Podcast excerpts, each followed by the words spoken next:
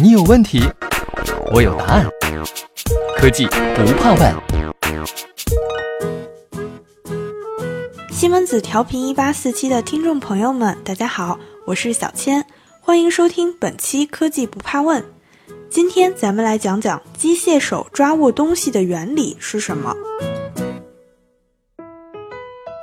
无论是手还是机械手，抓握的最基本原理都是摩擦力。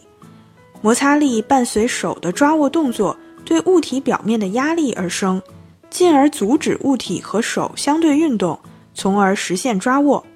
这样看来，娃娃机中的抓夹也可以看作是一种简单的机械手。但是你是不是会产生这样的疑问？那为什么我还没从娃娃机里抓到我心爱的娃娃呢？这是因为手的抓握行为远远不止产生摩擦力这么简单，完成机械手抓握行为的复杂程度之高，甚至需要一门学科——仿生学来研究。人的动作反应和感知都是受大脑控制的，但是。大脑中控制手部运动或感知的区域都似乎不成比例的大。早期的手部动作是通过运动学方程求出运动解，然后根据要执行的动作推算运动学反解，再控制电机驱动各个关节达到指定位置。由于运动学反解较为复杂，甚至存在无解的情况，这使得机械手的响应速度比较慢。另一种方法是视教，也就是通过视教确定指令和动作之间一一对应的关系。当获取某一特定指令时，完成相应动作。这种方式使得机械手仅能应对很小一部分场景，甚至连抓取一个未知的物体也十分困难。随着 AI 的发展，机械手开始了自主学习，甚至能够活学活用。西门子的机械手就有这样的功能。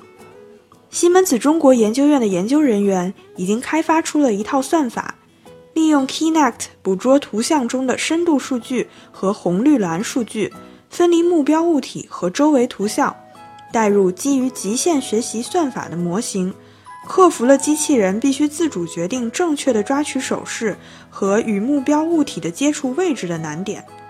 即使是未知物体，现在也可以现学现抓了。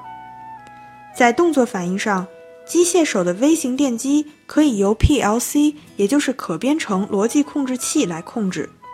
西门子的 PLC 响应速度已经达到了毫秒级，和人脑的反应速度没有明显差异，但是初始位的差异仍十分显著。人手在完全放松的状态下。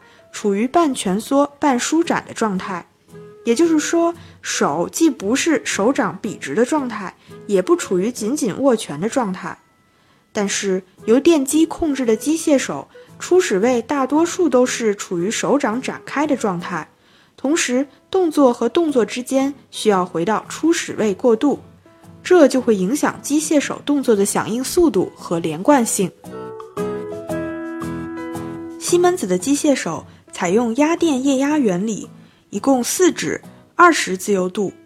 它的手指结构更加灵敏，能够更好的平衡力和速度，从而实现快速而温和的操作。整个执行器封装于独立的金属外壳内，确保所有液压流体都包含在系统中，因此只需要为它提供电力，而不必提供流体。此外，外壳保护执行机构免受灰尘、湿气或化学品等环境因素的影响。西门子机械手的传感器受液压与压电元件共同作用，在给定电压下，压电晶体会发生微小的偏转，再通过液压系统进行放大，使得西门子的机械手更加精确。此外，西门子还致力于让机械手更聪明。西门子中国研究院开发的数据手套。可以捕捉和传递人手的运动、手势和压力，从而向机器人描述复杂的指令和展示安全处理各种物体的方法。同时，为了让机械手能真正的和人类并肩工作，西门子始终将安全作为一项重要的课题。研发基于阻抗控制理论的全新机械手控制机制，可以同时控制机械臂的位置和作用力。只要人为明确规定作用力的最大值，这种机器人就能够推算出最优运动，从而在保持高准确度的情况下，成为安全的自主助手。西门子的机械手不仅灵敏，而且具有精确运动的潜力。它将为工业带来许多新的可能性，尤其是和自动化系统相结合的时候。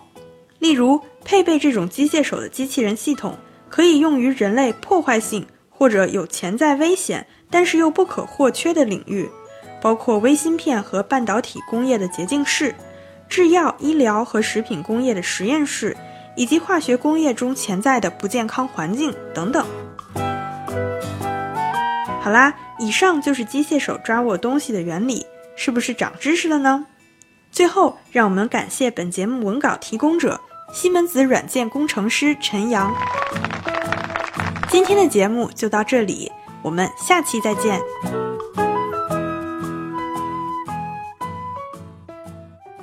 西门子，博大精深，同心致远。